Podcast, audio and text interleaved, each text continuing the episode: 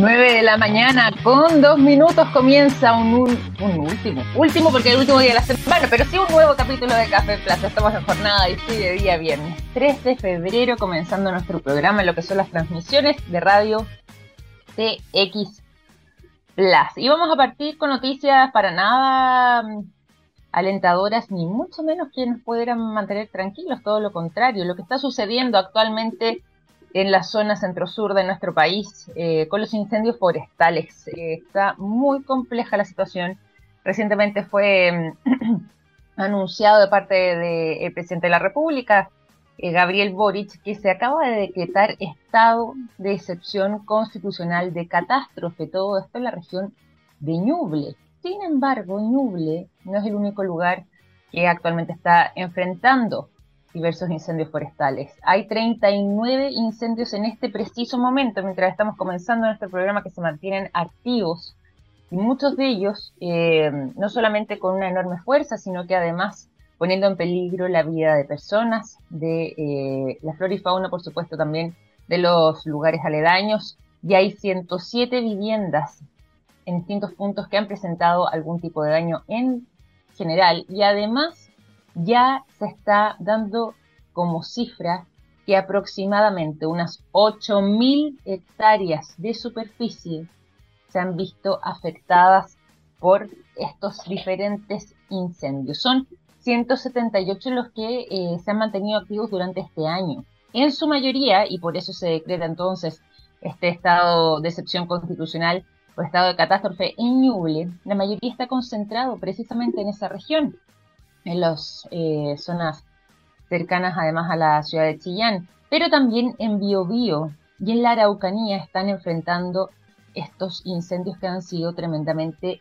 devastadores. Como decíamos anteriormente, eh, si bien de momento, afortunadamente, no estamos lamentando la pérdida de vidas humanas, afortunadamente, sí hay 107 daños, que, o sea, 107 viviendas, digo, que han presentado algún tipo de daño, ya sea eh, producto de la acción del fuego, eh, quizás la quema parcial incluso de esa casa eh, o de esa vivienda. Y hay algunos albergues que han tenido que habilitarse con este motivo en Chillán, en Chillán Viejo, en Quillón, que además son impresionantes las imágenes que se ven desde Quillón, donde el fuego sale literalmente debajo del suelo. No sé si habrán visto esas escenas, han estado circulando fuertemente durante estos días, sobre todo además en redes sociales. En Coelemu también están habilitando albergues y en para recibir a las personas que provengan de estas viviendas que han enfrentado estos daños o bien de lugares que pudieran estar expuestos y ser vulnerables a la acción del fuego durante las próximas horas. 2.300 brigadistas de momento combatiendo todos estos incendios, 260 brigadas en total, 75 aeronaves para arrojar agua, hay recursos aéreos, recursos terrestres y por supuesto además un sistema de comunicación vía celular a través de los sistemas de alerta de emergencia del SAE disponibles también para eh, dar cuenta en caso de que se esté mm, generando algún incendio en algún sector que sea necesario poder combatir. Solamente durante esta madrugada de día viernes 3 de febrero hubo 30 llamados o 30 mensajes más bien para el BioBio de parte del sistema de mm, alerta de emergencias para celulares y 17 para Ñuble. En la CONAF, eh, por su parte, también, como decíamos antes, lamenta mucho lo que tiene que ver con las hectáreas quemadas. Se habla de una cifra preliminar de lo menos 8.000 hectáreas. Lo más probable es que esa cifra no solamente siga eh, aumentando debido a que hay varios incendios que eh, no estamos ni cerca todavía de poder controlar, sino que además esto es lo que se ha podido llevar simplemente como catastro. Hay algunos rincones que no han podido eh, ser revisados ni fiscalizados, no se ha podido acceder a ellos producto del fuego, por lo mismo no se descarta que sea bastante mayor la devastación producto entonces de estos incendios forestales. Estamos muy pendientes de lo que ahí está sucediendo. Hay que eh, aclarar además que no contribuye el clima que se va a estar presentando para esta jornada. Estamos hablando que Ñuble está eh, en estos momentos eh, llevando quizás la situación más complicada y más compleja a esa región, pero se suma también el Biobío y la Araucanía. Y fíjense que por lo menos para la ciudad de Chillán, la temperatura anunciada para el día de hoy va a ser de 40 grados. Si nos vamos a Biobío, la región del Biobío, Decíamos también recién que eh, también se ha visto fuertemente afectado que, bueno, en el Biobío, la ciudad de Los Ángeles, 42 grados anunciados para este día. Y si es que bajamos hacia la Araucanía y nos vamos a Temuco, están registrando una máxima histórica muy poco habitual para la fecha, 38 grados de temperatura en la ciudad de Temuco. Se están dando cuenta de unos lugares que uno inmediatamente asocia al sur, asocia a bajas temperaturas. Bueno, 38 grados para Temuco en esta jornada. Y además de eso, si bien no están afortunadamente con tantos incendios en estos momentos, en esa región tampoco, lo que es la región de los ríos, eh, ni de los lagos, pero sí eh, también están enfrentando el calor. Les cuento que, por ejemplo, en una ciudad de la región de los ríos como es Valdivia, van a enfrentar durante esta jornada de día viernes 3 de febrero 34 grados de máxima. ¿Por qué hago alusión a todo esto? Porque esto lógicamente no contribuye en la intención de poder mitigar el fuego, sino que eh, las altas de calor eh, facilitan también que se genere este triángulo perfecto entre las altas temperaturas, temperaturas sobre los 30 grados y en algunos casos, como mencionábamos, en la ciudad de Los Ángeles o incluso Chillán, eh, alcanzando los 40 grados, sumados a vientos de aproximadamente unos 30 kilómetros por hora, eh, hacen que esto se convierta en un triángulo perfecto para poder entonces eh, facilitar el paso del fuego, su accionar y además más difícil para los brigadistas poder combatirlos. No está para nada sencilla la situación, nos trae al recuerdo eso que eh, pensamos que había quedado en el pasado, que sucedió en el año 2017, cuando gran parte de nuestro territorio, en todo lo que tenía que ver con la zona centro, pero sobre todo la zona sur de Chile, se vio fuertemente deforestada producto de la acción de los incendios forestales, en algunos casos que no solamente duraron días, tampoco semanas, incluso meses en poder ser eh, apagados, donde además tuvimos que ver las consecuencias para localidades como Santa Olga, para Empedrado, que tuvieron que ser incluso desplazados en algunos casos para reubicar eh, las ciudades de, y las localidades y las comunidades que tuvieron eh, que ser evacuadas en algún momento y que finalmente, producto de la devastación que causó el fuego, tuvieron que literalmente volver a partir desde cero, incluso reubicados en otros sectores para eh, volver a armar lo que había sido su antigua vida. Imagínense ustedes lo que fue el impacto de una situación como esa y el mal recuerdo que tenemos de esto que sucedió hace tan solo cinco años atrás, pero que ahora, 2023, tristemente estamos comenzando a revivir producto de la fuerza que han tomado los distintos incendios forestales que están activos. De momento, 178 incendios se han registrado a lo menos durante lo que ha sido este año 2023, incendios forestales me refiero, pero en la actualidad hay 39 en combate, 107 viviendas con daños y Preliminarmente, según informa CONAF, a lo menos 8.000 hectáreas de bosque afectadas. Está muy, muy difícil la situación. Eh, es importante comenzar tomando conciencia también de todo esto y, por supuesto, los llamados eh, respectivos para no solamente eh, solidarizar y tener conciencia de lo que está sucediendo, sino que más profundamente evitar cualquier tipo de acción de riesgo que pueda ser propicio para generar incendios de este tipo. Mucho cuidado con la gente que hace asados al aire libre, mucho cuidado también con la gente que fuma muchas veces donde arroja las colillas, atención por todo lo que tiene que ver con áreas que ya están secas, donde hay muy poca agua, bueno, cualquier tipo de acción eh, con fuego se vuelve peligrosa en lo que son pastizales y sectores donde se vuelve difícil el acceso, además para poder combatirlo en caso de que se inicien llamas. Todo eso también son medidas que tenemos que revisar, sobre todo para quienes están de vacaciones. Así que bueno, con esta noticia no tan alentadora, pero sí muy relevante eh, para poder compartir durante esta mañana, es que comenzamos este capítulo de Café Plus, ya son las 9 de la mañana con 12 minutos, vamos a ir a temas más alegres por lo mismo, nos vamos a pasar directamente a la música durante esta mañana. Los quiero dejar a continuación con el sonido de Smash Mouth, la canción que suena durante esta mañana aquí en Café Plus es All Star.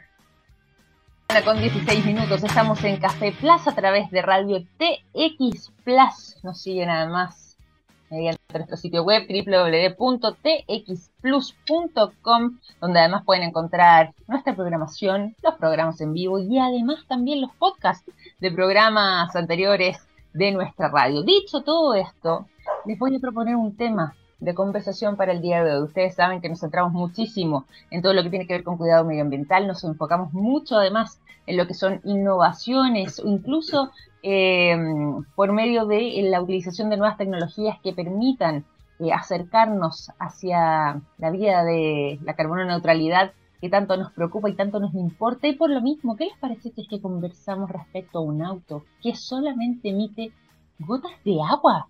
Así es, tal como lo escuchan. Vamos a estar hablando de este tema junto a nuestro invitado y ya se los voy a presentar. Antes, eso sí, tengo que entregarles también un excelente consejo a esta hora de la mañana. Los productos de yodo de SQM están en tomografías con medio de contraste que sirven para diagnosticar el cáncer. Gracias a eso, millones de personas inician tratamientos oportunos. Los productos de SQM ayudan a mejorar nuestra calidad de vida. Puedes encontrar toda la información directamente en su sitio web www.fqm.com. Y ahora sí, entonces nos vamos de lleno a conversar sobre este vehículo, este automóvil que solamente emite gotas de agua y que es algo que no solamente queremos conocer, sino que nos gustaría profundizar muchísimo más. El Toyota Mirai. Para conversar sobre este tema es que nos acompaña durante esta mañana quien es el director comercial de Toyota en Chile, Ignacio Funes. ¿Cómo estás, Ignacio? Bienvenido a Café Plus. Muy buenos días. Hola, Victoria, ¿cómo estás? Muy buenos días. Gracias por, la invitación y este espacio a conversar sobre las nuevas tecnologías. Exactamente, las nuevas tecnologías y sobre todo además con una mirada tan eh, positiva frente a este problema que nos hemos encontrado como humanidad respecto a eh, cuidar el medio ambiente, lo que tiene que ver con el cambio climático, por supuesto, pero sobre todo siendo conscientes y generando nuevas innovaciones en distintos productos que eh, puedan ir eh, de alguna forma u otra apuntando hacia la carbono neutralidad. Y tengo entendido que el Toyota Mirai nació precisamente como fruto de esta preocupación. Cuéntanos sobre este vehículo en particular, cómo es que se gesta la idea y con qué también nos encontramos ahora que ya está este modelo disponible. Eh, bueno, eh, Toyota Mirai es, un producto que, nace de una constante evolución de, Toyota, eh, en nuestro afán siempre de ir dejando cosas mejores para, las futuras generaciones. Esto no es algo que nace de un día para otro, eh, esto ya viene de una evolución eh, desde el año 1996, más o menos, cuando nosotros lanzamos el primer híbrido, eh, que es un motor a combustión con un motor eléctrico y los dos funcionan en forma paralela. y ese fue nuestro primer intento para ir descarbonizando el planeta y hemos ido avanzando en distintas plataformas de electromovilidad. Mirai es una más y la diferencia de Mirai, que es un vehículo eléctrico, es un vehículo eléctrico que no se enchufa, sino que se carga con hidrógeno, que es un gas. Eh, y este gas después, por un proceso que, ocurre dentro del auto, se transforma en energía eléctrica y esta electricidad es la que impulsa, impulsa el, tren motriz del auto. Ahí está la, novedad este, de, este, nuevo auto. Oye, eso está muy interesante porque además, eh, como decías tú, cuenta con esta propulsión por hidrógeno que acaba de ser introducido en nuestro país, una novedad para nosotros, algo que recién estamos conociendo. Cuéntanos un poco respecto a esto mismo. Eh, ¿Cómo es que eh, funciona un vehículo, en este caso el Toyota Mirai, eh, por medio del hidrógeno, pero también siendo 100% eléctrico? Bueno, el hidrógeno, como, como, ustedes saben, es un gas y además, particularmente en Chile, una de las razones por qué comenzó la introducción o la presentación de Mirai en, Latinoamérica, Chile es el primer país que, se presenta y que tiene un permiso para circular, es porque Chile tiene una alta eh, eh, potencialidad en el hidrógeno a nivel mundial y sobre todo el hidrógeno verde. Después podemos explicar qué lo, cuál es la diferencia entre los colores. Eh, y esto es muy simple, se carga el auto como si fuera, como, como hoy día cargamos un auto con benzina, vamos a una estación, en este caso sería una hidrolinera, eh, de 0 a 100, es decir, un estanque vacío o un estanque lleno no pasa más allá de 5 a 10 minutos. Eh, se carga un gas en uno de los estanques que por supuesto cumplen con todas las normas de seguridad y ese gas después pasa a, una, a un stack, que es una pila de hidrógeno que combina este gas que viene del agua eh, con el oxígeno y se produce el proceso de oxidación. Y esa oxidación es la que genera la electricidad y esa electricidad es la que impulsa eh, el motor. A diferencia de un auto eléctrico, que tienes que eh, enchufarte para obtener la electricidad directamente de una toma corriente, aquí la electricidad proviene de un proceso de oxidación que se produce dentro de, digámoslo así, el motor del auto. Mira, qué interesante además la manera en la que funciona, pero cuando hablamos además eh, en la introducción de que vamos a tener esta conversación contigo, mencionábamos las gotitas de agua, de esta emisión de gotas de agua, ¿en qué consiste y cómo es que se producen estas gotas? Bueno, el, agua es H2O, eh, eh, y el hidrógeno es H2 y después lo, lo, oxidamos. en ese sentido, en ese proceso de oxidación, eh, lo único que emite es eh, vapor de agua o este vapor se condensa un poquito y por eso es que decimos que solo emite gotas de agua en una especie de tubo de escape, pero finalmente es un, es un drenaje. Por lo tanto, cuando tú estacionas el Mirai o separa el Mirai, eh, puedes observar que bajo él queda una pequeña, muy pequeña poza de agua y, y, eso es lo único que emite. Por lo tanto, es súper, súper amigable con el medio ambiente. Qué buena. Oye, hay un tema importante además que los usuarios eh, y sobre todo quienes eh, están pensando, por ejemplo, en cambiar de modelo de auto o bien quieren comprar directamente un auto nuevo, se fijan en, eh, entre otras cosas, la autonomía del vehículo. ¿Qué pasa en este caso en particular con el tiempo de carga y con la autonomía que tiene un modelo como el Toyota Mirai? Bueno, eh, eh, el tiempo de carga de, Mirai, de, un estanque que esté vacío a un estanque lleno, eh, es entre 5 a 10 minutos. Por lo tanto, es ah, muy similar a, es muy similar a lo que hoy día nos demoramos en cargar un auto con, benzina. Tal cual. en ese sentido, en ese sentido hay una, hay una gran ventaja comparativa con, las, con los tiempos de carga hoy día promedio de un auto eléctrico, que son 45 minutos, 50 minutos cuando se utiliza la carga rápida. Y hablando de la autonomía, la autonomía máxima de Mirai es aproximadamente 650 kilómetros. Es, decir, te puedes ir de Santiago a Copiapó, Atacama o de Santiago a más al sur de Concepción eh, sin cargar nuevamente. Eh, sí, siendo bien, bien como riguroso, esta esta autonomía máxima depende de eh, a la presión que tú cargas el gas. A más alta presión, a más alta presión es más autonomía. Estamos hablando de 700 bar. Ya existen estaciones que, cargan a esa presión y es bastante común. Eh, por lo tanto, la autonomía máxima efectivamente es de 650 kilómetros más o menos. Siempre depende de cómo maneje, igual que un auto a gasolina. Eh, pero esos son los rangos que estamos hablando. Oye, qué buena. Posibilidades de que esto siga ampliándose. Estamos, yo me estoy adelantando quizás a todo, pegando unos pasos bien, bien grandes, pero está muy bueno, está muy interesante, está muy eh, innovador, pero además me gusta el enfoque que le han dado por medio de Toyota Mirai eh, a este vehículo, a este auto en particular. Posibilidades de que esto después se convierta en una tendencia, que esto se extienda eh, alrededor del mundo y no solamente quizás con, con un modelo como este, sino que nuevos modelos de Toyota que apuntan en esta dirección. Nosotros creemos, sí, nosotros creemos que, sí, eh, por, diferentes razones eh, que, en las cuales confiamos nosotros en, el hidrógeno. primero, como comencé hablando al principio, cuando Toyota lanzó su primer híbrido, que era un auto con un motor a combustión y un, motor eléctrico, todos dijeron, qué raro este auto, cómo, cómo va a funcionar, cómo, cómo, cómo va, se va a masificar, etcétera. Eh, y ese fue el primer intento de la industria automotriz eh, masivo, de forma masiva, de producción masiva, de electrificarse. Y hoy día en nuestro catálogo de productos tenemos más de eh, cinco modelos y varias versiones de híbrido y estamos vendiéndolo regularmente. Entonces ahí ya ves como una tecnología que hace 30 años, 25 años era bastante como rara, o novedosa, hoy día ya se está masificando. Lo mismo pasa eh, si miramos hace cinco años atrás o siete años atrás, cuando comenzaron a, llegar los primeros eléctricos enchufables, también dijimos, ah, pero no va a haber estructura, infraestructura, dónde vamos a cargar, etcétera. Y si bien hoy día no existe esa infraestructura eh, masivamente, pero sí se ha conseguido un gran avance en ese, en ese sentido. Por lo tanto, va a ser una herramienta más para combatir eh, el CO2.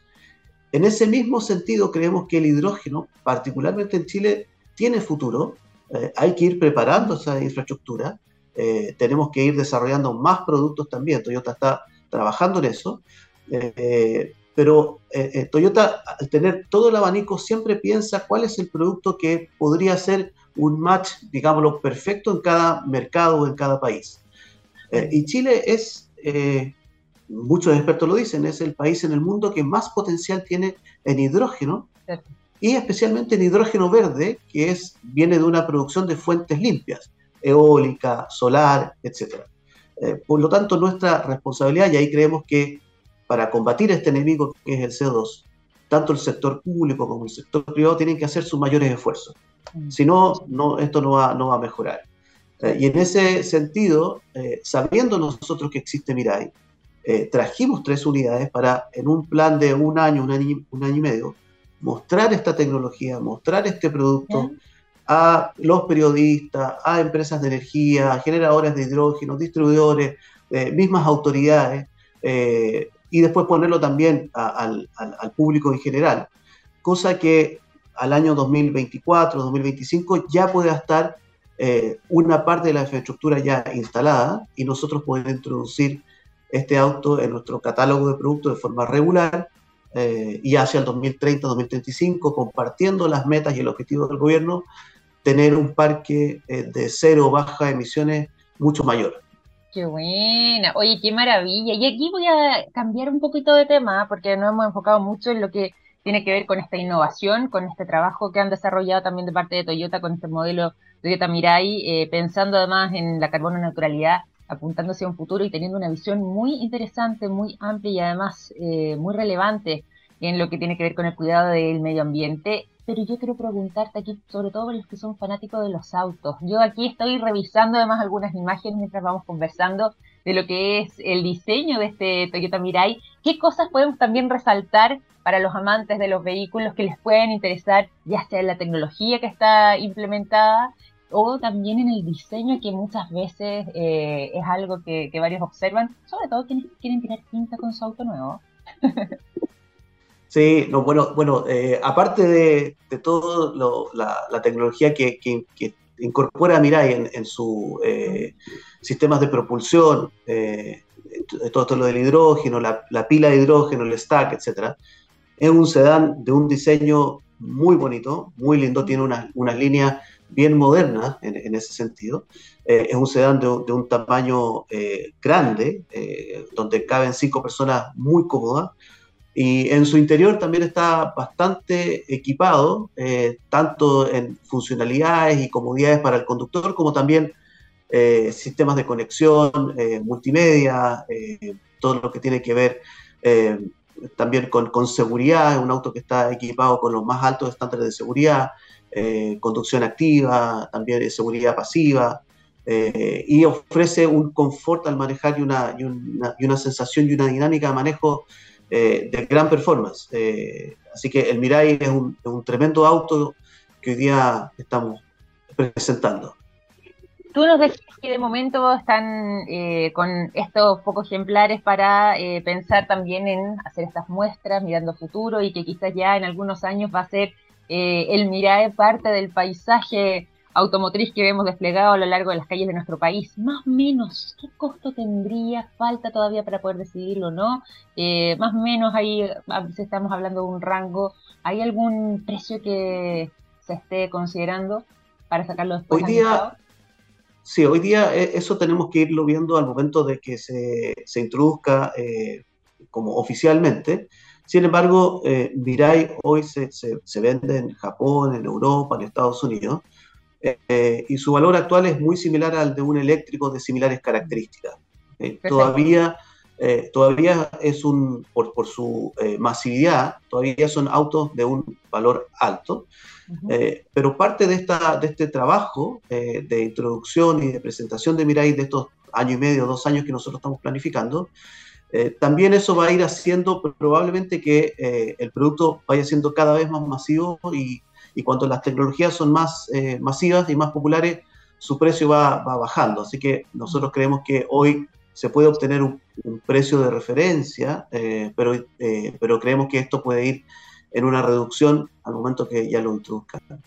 Perfecto. Para quienes se van sumando a nuestra sintonía, ahora que son las 9 de la mañana con 31 minutos, les cuento que estamos conversando durante esta jornada con Ignacio Funes, él es director comercial de Toyota en Chile, y estamos hablando respecto a un nuevo modelo bastante interesante, el Toyota Mirai, un auto que, entre otras cosas, es muy... Eh, muy importante en su funcionamiento para eh, tener un buen impacto hacia el medio ambiente, genera la emisión de algunas gotas de agua, es un vehículo que además es propulsado por hidrógeno, que acaba de ser introducido además en nuestro país, verdadera tecnología de punta y una innovación enorme que ha hecho esta compañía para poder sacar un modelo de este tipo, pensando además en apuntar hacia la carbono neutralidad, una meta y un objetivo muy pero muy relevante. Me escriben aquí por interno, voy a aprovechar además de eh, preguntarte directamente, Ignacio, respecto a los puntos de carga. Tú lo mencionabas, decías que ya eh, hay algunos que están desplegados, preguntábamos antes sobre la autonomía de este vehículo,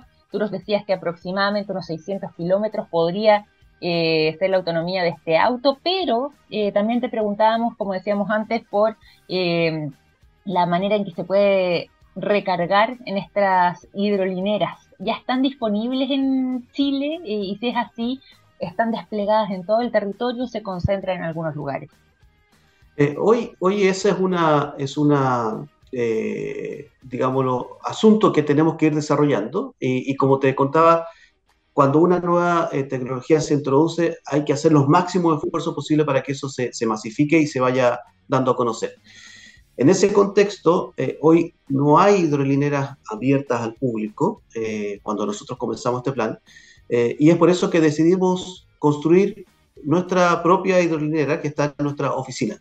Y como esto es un plan de, de, conocimiento y plan piloto para tres unidades, el abastecimiento para esas tres unidades está asegurado al menos en Santiago y después vamos a ir expandiéndolo probablemente hacia otra, otras ciudades.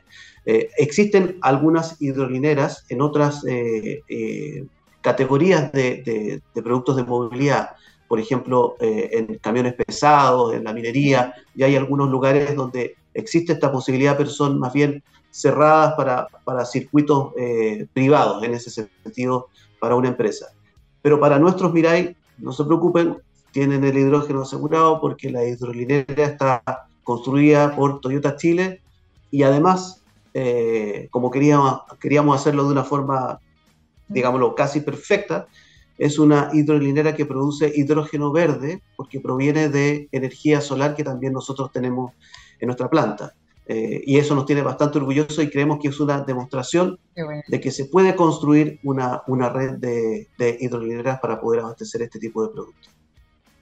Y tremendo el trabajo que han desarrollado en Toyota y aquí conociendo lo que tiene que ver con este nuevo vehículo que se suma a la familia Toyota Mirai, este auto propulsado por hidrógeno, bastante eh, amigable con el medio ambiente y que cuenta entonces con estas características que nos ha estado contando durante esta mañana eh, Ignacio y que además también, como mencionábamos al inicio, tiene esta emisión de gotitas de agua que eh, es algo que nos ha llamado muchísimo la atención, que nos ha fascinado, pero sobre todo destacando el trabajo y los esfuerzos que se hacen para apuntar hacia la carbono neutralidad. Te quiero agradecer por esta conversación durante esta mañana. Ha estado muy interesante poder conocer este nuevo modelo, el Toyota Mirai en particular, y tener esta conversación contigo para conocer además el detalle de estas innovaciones, de estas nuevas tecnologías que ya se están implementando de parte de Toyota. No, muchas gracias a ti, Victoria, por esta invitación. Nosotros creemos que estos espacios de conversación son súper importantes para eh, poder eh, comunicar lo que estamos haciendo, por supuesto, pero también para invitar a, todos, eh, privados, públicos, a poder colaborar, eh, porque el tema del CO2 es algo serio, es algo relevante, eh, y, todos los esfuerzos que se hagan para combatir, como nosotros hablamos de este, este enemigo, son súper valiosos. por lo tanto, creemos que hay que trabajar teniendo un horizonte de 5, 10, 15, hasta 20 o 30 años, eh, porque si no lo hacemos hoy día, después nos vamos, vamos a tener un, problema muy grande para nuestros hijos y nietos. Así que es parte de nuestra responsabilidad como empresa y también parte como nuestra responsabilidad como persona. Total, totalmente. Nos vamos a quedar también con esa idea, Ignacio, y te quiero agradecer por esta conversación. Un abrazo grande y muchas felicitaciones por el trabajo que han estado realizando. Gracias, que esté muy bien, Victoria. Igualmente. Ignacio Funes, director comercial de Toyota Chile, conversando con nosotros durante esta mañana aquí en Café Plus. Nos vamos de inmediato a la música. Cuando ya son las 9 de la mañana con 36 minutos, los quiero dejar con el sonido de The Offsprings. Come Out and Play es lo que suena durante esta mañana de día viernes 3 de febrero en Café Plus.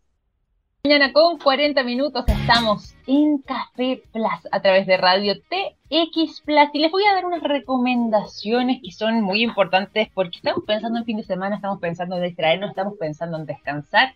Lo mismo también durante este periodo de vacaciones y les mencionaba que este verano, eh, sobre todo al menos en este inicio, los primeros días del mes de febrero, ha estado particularmente caluroso y estamos eh, pasando, atravesando una ola de calor extrema, además, en gran parte del territorio chileno. Por lo mismo, hay recomendaciones para poder dormir y descansar como corresponde, pese al calor. No sé si les pasa a ustedes que con tanto calor, no solamente uno se despierta más seguido, sino que además descansa menos. Mi hijo, por ejemplo, es de los que les cuesta más dormirse debido en parte a las altas temperaturas, no lo nota de manera inmediata. Bueno, por lo mismo es que entre estas recomendaciones están contar, por ejemplo, con sábanas que tengan algún tipo de material que eh, pueda refrescarnos y ventilarse de alguna manera u otra. El algodón es transpirable, es liviano y así, si es que se evita utilizar, obviamente me imagino que ustedes no lo hacen, pero polar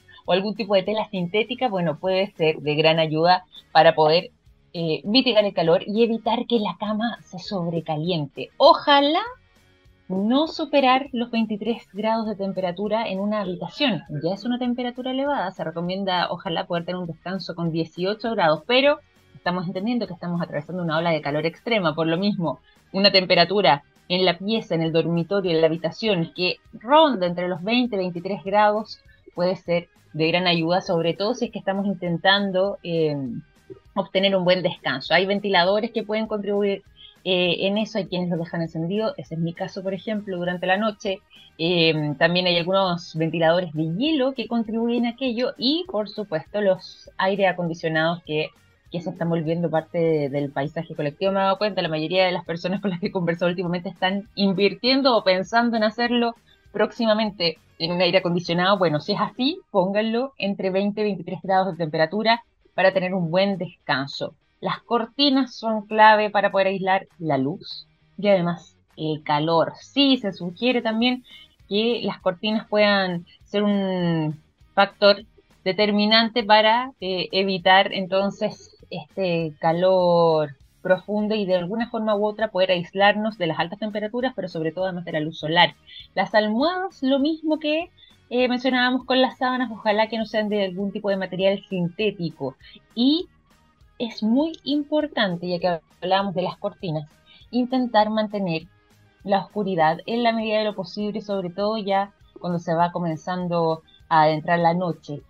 Evitar el uso de pantallas, eso sirve siempre para el descanso, todo lo que tiene que ver con esta luz eh, blanca que emiten las pantallas, ya sea por medio de los televisores, los computadores o incluso los teléfonos celulares, no solamente son nocivas, no solamente generan una reacción en nuestro cerebro que nos invitan a estar activos y a estar eh, más presentes, lo que lógicamente es perjudicial si intentamos descansar y por supuesto además de eso poder dormir de buena manera, pero eh, poder dormir en una oscuridad, ojalá que total, sería maravilloso. Ahí ojo con la utilización de las pantallas LED, ojo con la utilización además también de las cortinas para poder alcanzar este objetivo. Y finalmente, se sugiere que en lo que tiene que ver con la utilización de los pijamas, podamos usar un pijama que, al igual que las sábanas, también sea de algodón. Ojo la gente que tiene niños chicos, ¿ah? eh, me incluyo, ya que tengo un, hijo de un año. Bueno, eh, de repente los padres sobre todo quizás los padres eh, primerizos cometemos el error, pensando lógicamente que es para mejor, en sobreabrigarlos. Eso puede ser completamente perjudicial, no solamente para su buen descanso, sino que incluso para la salud, porque pueden deshidratarse más fácil y pueden por lo mismo eh, descansar de peor manera, generando varios eh, despertares durante la noche que pasan a ser habituales entonces producto de las altas temperaturas. Recomendaciones importantes, mantenerse además durante el día muy hidratado, ojalá con agua fría, para eh, mantener nuestro cuerpo con una mejor regulación de la temperatura y eso la hidratación viene siendo clave. Ojo también con la gente que sale en la noche a carretear, a tomarse un traguito con los amigos, con la familia, con la pareja. Bueno, el alcohol también deshidrata muchísimo y eso también nos afecta a la hora de dormir, sobre todo si estamos eh, hablando de altas temperaturas. Va a ir justamente en el sentido contrario. Ojalá eh, evitar el alcohol en las horas previas antes de acostarnos. Sí pueden ayudar además el agua, por supuesto, la ducha, una ducha refrescante antes de ir a meterse a la cama o bien pegarse un chapuzón, los que tienen piscina, mojarse los brazos, sobre todo lo que tiene que ver la zona de las muñecas y el antebrazo. Fíjense que es uno de los lugares donde se regula muchísimo mejor la temperatura en el cuerpo. Es muy, muy importante esa zona. Hay quienes sugieren que incluso metiendo eh, el antebrazo, la zona de las muñecas esencialmente, pero el antebrazo completo bajo el agua puede ayudar a disminuir rápidamente la temperatura corporal. Así que ahí ya saben ustedes algunos tips que les entregamos para que tengan un buen descanso antes de este fin de semana, basados además en la ciencia y por supuesto siguiendo estos consejos para enfrentar las noches y el dormir en estos días de ola de calor extremo en gran parte del territorio chileno. 9 con 46, nos vamos a la música. Seguiremos con más informaciones, pero antes los quiero dejar con el sonido de Bon Jovi. Living on a Prayer es lo que suena a continuación.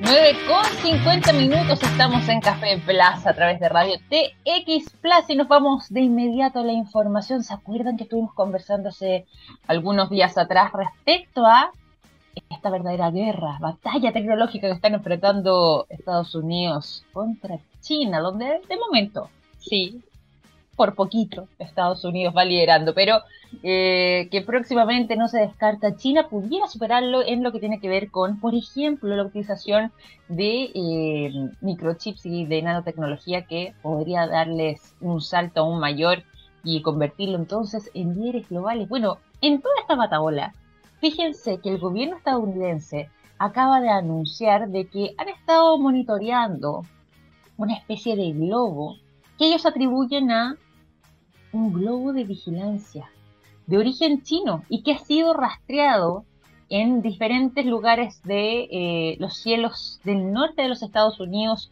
durante esta semana. Y ellos aseguran que están convencidos de que este globo de vigilancia, que además, dicho sea de paso, pueden localizarlo a simple vista prácticamente imposible porque todo esto está a gran altitud y solamente, a propósito de tecnología, contando con la tecnología necesaria, se pudiera recién llegar a rastrear. Bueno, según ellos, están convencidos de que este se trataría entonces de un globo de vigilancia que provendría del país asiático y que eh, de momento, si bien han decidido no dar de baja este globo de supuestamente vigilancia de origen chino, estamos hablando todavía de supuestos, porque no ha podido ser corroborado, eh, no han querido eh, reventarlo, es decir, no han querido eh, acabar con él básicamente por temas de seguridad. Sí, aunque suene paradójico y contradictorio, para no hacer una escalada de lo que podría ser algún tipo de conflicto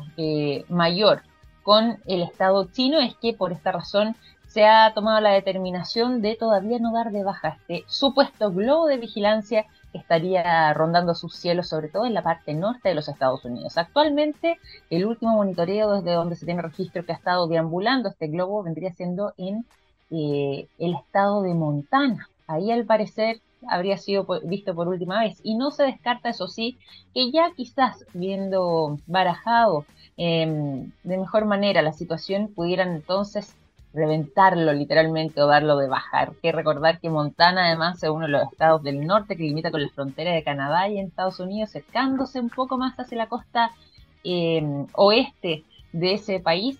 Está en el centro, pero el centro tiradito un poquito hacia el este y al oeste, perdón, y por esta razón entonces es que está haciendo noticia este lugar en particular por haber sido el último lugar donde se ha podido rastrear el trabajo supuesto de este globo de vigilancia que desde Estados Unidos aseguran proviene de China. Chan, chan, se sigue poniendo complicada la cosa ahí en esta batalla tecnológica, pero también diplomática entre estas dos potencias. Y vamos a cambiar de tema, vamos a dejar Estados Unidos y su territorio, vamos a dejar a China incluso y no vamos a ir directamente hacia España, ¿les parece? Porque hay un descubrimiento que está dando la vuelta del mundo y que ha sido francamente una maravilla poder presenciarlo. Se descubrió un espectacular castillo de origen medieval que estaba literalmente fuera del mapa. Nadie sabía de su existencia porque estaba bajo las profundidades de un bosque en ese país. La fortaleza Castro Valente, que sería el nombre de este castillo, tiene eh, una extensión de aproximadamente 25 hectáreas de terreno y en su mayoría está cubierto entonces por esta eh, vegetación boscosa que eh, radica en un monte cerca de Galicia y que en la actualidad solo pudo ser descubierto frente a lo que va a ser una amenaza además para este castillo, que es la instalación de unos aerogeneradores y además eh, una subestación eléctrica que planean pueda desplegarse precisamente en ese lugar. Esto es un trabajo que además, dicho sea de paso, lo descubrieron un equipo de arqueólogos de la Universidad de Santiago de Compostela que lograron localizar este castillo que está bajo esta densa vegetación y del cual ya prácticamente nadie se acordaba. Todo esto en este monte de Galicia el castillo de Castro Valente, que era uno de los 20 recintos fortificados de, em, eh, de los más grandes, además, al noroeste eh, peninsular de esa zona, es posiblemente además uno de los más relevantes de eh, la Edad Media, según han señalado. Bueno, es un verdadero hallazgo que, sin lugar a dudas, sorprende y que queríamos compartir con todos ustedes en lo que ha sido este trabajo por parte de un grupo de arqueólogos de la Universidad de Santiago de Compostela, pero que se ve fuertemente amenazado, como mencionábamos antes, por la em, instalación de unos aerogeneradores que pudieran desplegarse entonces en este lugar, sumado a una subestación eléctrica tal y como eh, vendrían siendo los planes originales y gracias a eso en conjunto con el trabajo de estos arqueólogos, es que se pudo dar con el paradero de la fortaleza Castro Valente, de 25 hectáreas de terreno y de la cual ya no se tenía registro. Interesante historia para ir finalizando este capítulo de Café Plus en esta jornada de día viernes. Recuerden que estamos con altísimas temperaturas, una ola de calor extrema para la fecha en esta mm, eh, durante estos días de fin de semana y vamos a ir entonces culminando también haciéndoles ese recordatorio que se hidraten bien y sobre todo si es que van a estar al aire libre que tomen los resguardos necesarios para evitar ya sea daños personales o derechamente eh, para evitar también exponer a los demás lo que pueden ser eh, potenciales peligros por el fuego. Así que ahí el llamado que hacemos como programa y agradecerles a ustedes por su sintonía durante esta semana. Nos reencontramos el lunes a las 9 de la mañana en punto en un nuevo capítulo de Café Plus. Que estén muy bien, un gran abrazo, cuídense mucho. Chao, chao.